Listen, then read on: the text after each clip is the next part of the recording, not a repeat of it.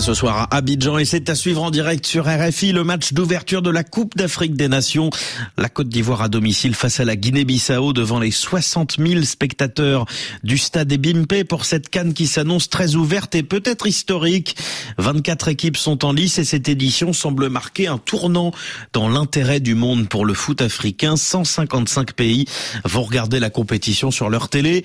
La précédente canne au Cameroun avait réuni plus de 400 millions de téléspectateurs et dans notre tour du monde des correspondants, tour d'horizon dans quatre pays en lice. Comment s'apprête-t-on sur place à suivre les exploits de son équipe? Cap d'abord sur l'Égypte qui détient tous les records de la Cannes. 7 coupes, 26 participations sur 34 et des pharaons qui font encore partie des favoris cette année, cette 34e édition qui passionne pourtant moins les Égyptiens que d'habitude, Alexandre Bouchianti.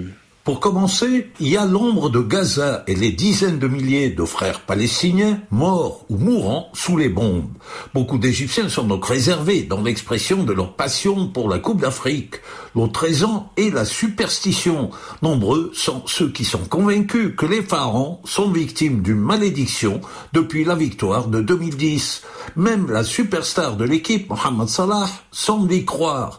Dans sa dernière pub, celui qui a échoué par deux fois en finale fait tout à l'envers pour chasser le mauvais œil.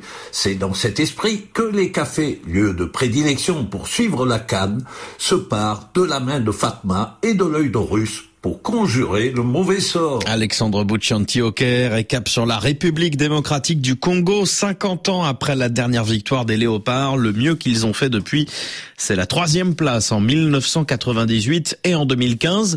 L'équipe congolaise n'était qualifiée ni pour la dernière Coupe du Monde, ni pour la dernière Cannes. Alors les foules seront-elles au rendez-vous en RDC pour soutenir leurs joueurs à distance et espérer faire mieux? À Lubumbashi, une petite fan zone va être installée Denise La fan zone est située au restaurant Bar et Bandeli sur avenue Lufira dans la commune de Lubumbashi. Elle est montée par le comité de soutien aux léopards, l'équipe nationale de la RDC. C'est ici que les fans de léopards vont se retrouver pour suivre spécifiquement les matchs de la RDC lors de la Cannes. Ils ne seront donc pas là ce samedi à l'ouverture de la compétition selon Junior Topé, secrétaire du comité de soutien aux léopards, pour le premier match des Congolais qui va les opposer au Tipolopolo de la Zambie le 17 janvier, il s'attend à réunir entre 30 et 40 fans autour d'un verre et devant l'écran de télévision.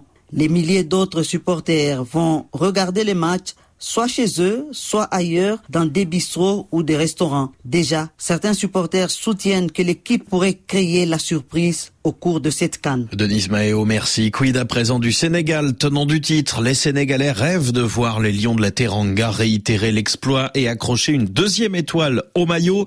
Vous aurez des récompenses que vous ne pouvez pas imaginer, leur a même promis le président Macky Sall. À Dakar, à Dakar et ailleurs dans le pays, les fan zones sont très attendues par les Sénégalais et à Olivier. Une fan zone a bien été installée dans chacun des 46 départements du territoire sénégalais, plus quatre autres à Dakar, dans des places stratégiques de la capitale, comme au monument de la Renaissance, sur la place de l'obélisque ou sur la corniche en face de l'université Charenta Diop. Au total, chacune des fan zones peut accueillir plus de 1000 personnes et cela peut monter jusqu'à 5000 supporters dans les plus grandes de la capitale, surtout les jours de match du Sénégal. Ces fan zones officielles, dont l'accès est gratuit, sont le fruit d'un contrat entre la télévision publique RTS, le ministère des Sports et la société privée d'événementiel SD Consulting. Mais attention, le ministère a bien insisté sur le fait que la RTS a acquis les droits exclusifs de la diffusion des matchs. Aucun autre média ne peut alors diffuser la compétition et personne d'autre ne peut ériger de fan zone privée. Théa Olivier à Dakar et puis un autre favori dans cette compétition, le Maroc espère mettre fin à sa malédiction. Aucune canne remportée depuis 1976.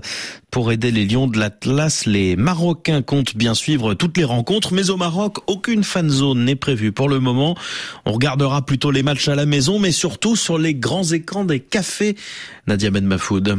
Les gérants des cafés se préparent à transformer leurs salles et terrasses en véritable fan zone. Les tables et les chaises seront alignées et toutes dirigées vers les grands écrans pour reproduire au mieux l'atmosphère des gradins d'un stade. C'était déjà le cas pour les matchs de la dernière Coupe du Monde. Ce sera à nouveau le cas pour cette canne. Le Maroc est un pays de football, petits et grands, en famille ou entre amis, tout le monde met sa vie en pause pour suivre les matchs de l'équipe nationale. Surtout qu'ici, tous attendent beaucoup du sélectionneur emblématique Walid Regragui et de ses hommes.